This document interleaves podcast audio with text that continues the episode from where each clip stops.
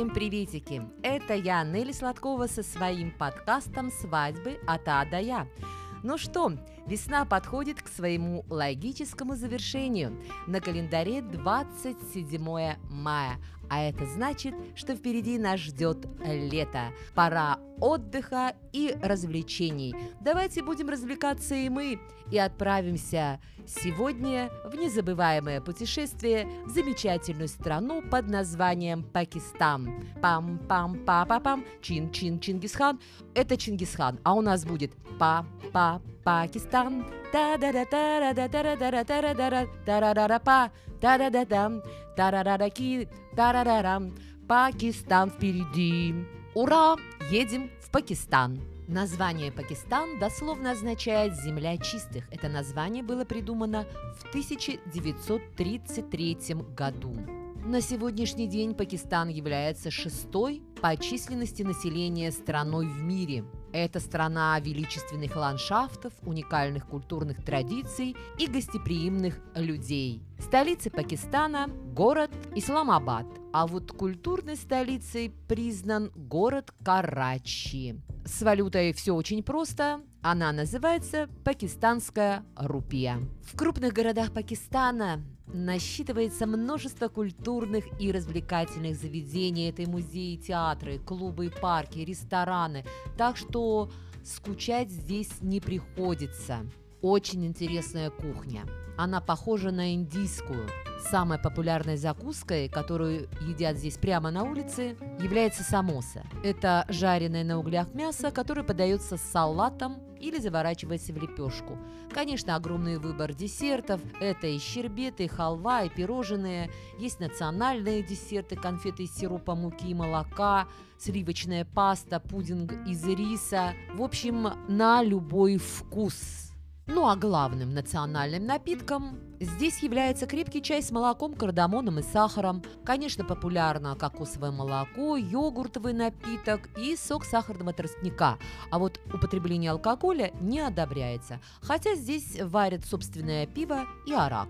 Кстати, в Пакистане можно не только отдохнуть, но и сделать интересные уникальные покупки, которые можно найти только в этой стране. Самыми распространенными и популярными сувенирами из Пакистана, конечно, являются великолепные ковры со всевозможными узорами. Еще одной типичной покупкой, которую привозят из этой страны, стали шахматы ручной работы. И оригинальная покупка, которую тоже привозят туристы из Пакистана, это соляные лампы – которые, между прочим, насыщают воздух отрицательными ионами и улучшают его качество. В общем, в этой стране не так все плохо. Единственное плохо то, что здесь россияне не смогут зарегистрировать свой брак, конечно. Подумаешь, ну, не больно-таки и хотелось. А вот что интересного происходит на пакистанских свадьбах, мы сейчас попробуем с вами разобраться в этом вопросе. Итак, свадебные обряды в Пакистане представляют собой сплетение мусульманских и общеиндийских традиций, что говорит о богатом культурном наследии этой страны. Как ни странно, но выкуп за невесту который является неотъемлемой частью свадебной церемонии во многих странах мусульманских, в Пакистане не дают. Здесь это просто не принято. Мало того, сторона невесты в равной степени несет материальную ответственность за проведение свадебного торжества. А теперь внимание! Свадьба в Пакистане, как правило, отмечается на протяжении четырех дней. В первый день свадьбы Сторона невесты и сторона жениха отмечают предстоящее бракосочетание отдельно друг от друга. Это мероприятие такое неофициальное. Оно представляет собой небольшую репетицию будущего торжества. В этот день все одеты в оранжевые и желтые цвета. И этому есть объяснение. Несмотря на то, что на сегодняшний день пакистанцы исповедуют ислам, желтый цвет которому отдают предпочтение на подобных мероприятиях, является отголоском других верований, которые когда-то господствовали на данной территории. К примеру, у индусов, буддистов, сихов данный цвет является религиозным символом. А еще в первый день свадьбы жених и невеста тоже находятся в разных компаниях и вообще им нельзя видеть друг друга до самой церемонии. Во второй день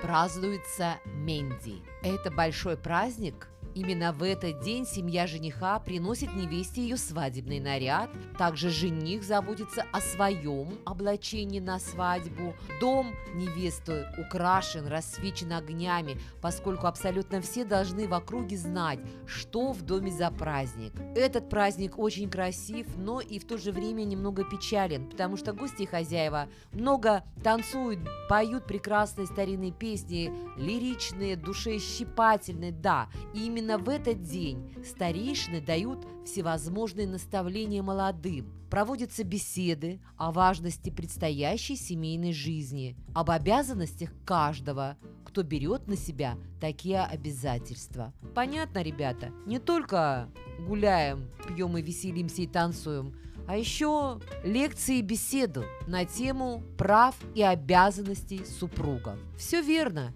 Я с ними в этом абсолютно согласна. А также еще в этот день совершается обряд нанесения хны на руки и ноги невесты. Их расписывают различными узорами специальные мастера, и каждый узор содержит романтический образ. Третий день носит название Бараат и является самым главным во всей свадебной церемонии. Дословно слово Бараат переводится как «передача невесты семье мужа». Религиозный обряд и гражданская церемония бракосочетания проходят одновременно.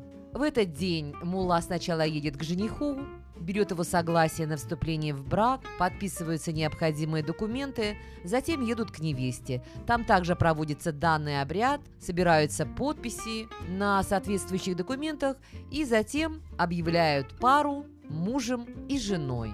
Собственно, церемония бракосочетания, которая проходит в третий день, это своеобразная кульминация праздника, самый красивый и самый торжественный день. Наряды молодоженов обязательно должны быть красными, а платье и вуаль невесты, ну, вас просто должна восхищать отделкой, обилием украшений и драгоценностей.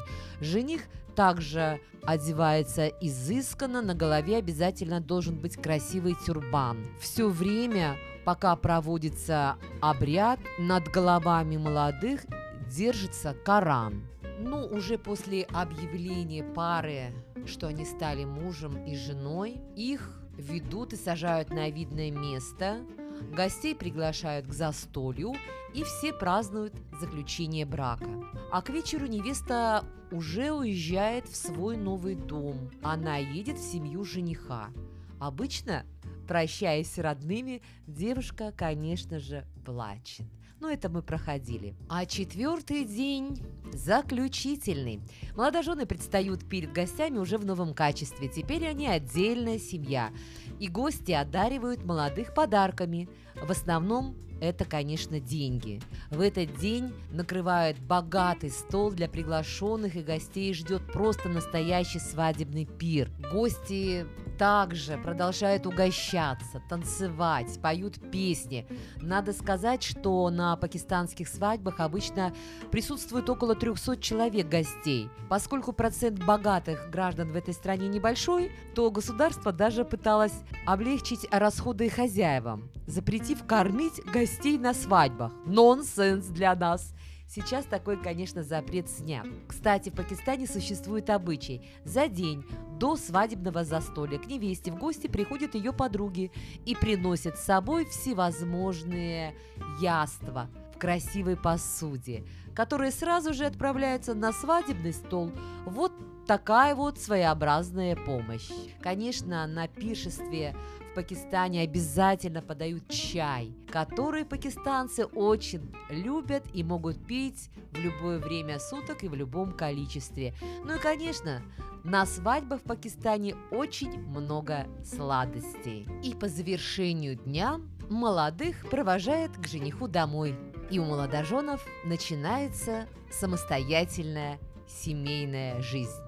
Итак, у молодоженов начинается самостоятельная семейная жизнь, а у нас начинается время прослушивания рецепта национального пакистанского блюда. Итак, бананы, обжаренные в тесте по-пакистански. Вам понадобится 2 банана, стакан муки и стакан воды, 2 чайные ложки сахара, 1 яйцо, пол чайной ложки разрыхлителя и масло для жарки. Способ приготовления. Хорошо перемешать муку, воду, сахар, разрыхлитель, яйцо. Бананы очистить от кожуры, порезать кружочками, разогреть в глубокой сковородке или в сотейнике топленое или рафинированное растительное масло. Кусочки бананов, наколов на вилку, окунуть в тесто, опустить в горячее масло и обжарить во фритюре до золотисто-коричневого цвета. Готовые бананы выложить с помощью вилки или шумовки на салфетку, чтобы стек лишний жир, а потом выложить на блюдо, полить медом и сразу же подать к столу. Всем приятного аппетита! У меня сегодня все, дорогие друзья. Еще раз огромное спасибо всем за то, что вы меня слушаете. Не забывайте, если будет такая возможность, присылать мне свои комментарии, пожелания. А может быть, у кого-то есть какие-то вопросы, спрашивайте, отвечу. Ну а на сегодня все. С вами была Неля Сладкова и подкаст «Свадьбы от А до Я». Всем пока-пока! thank you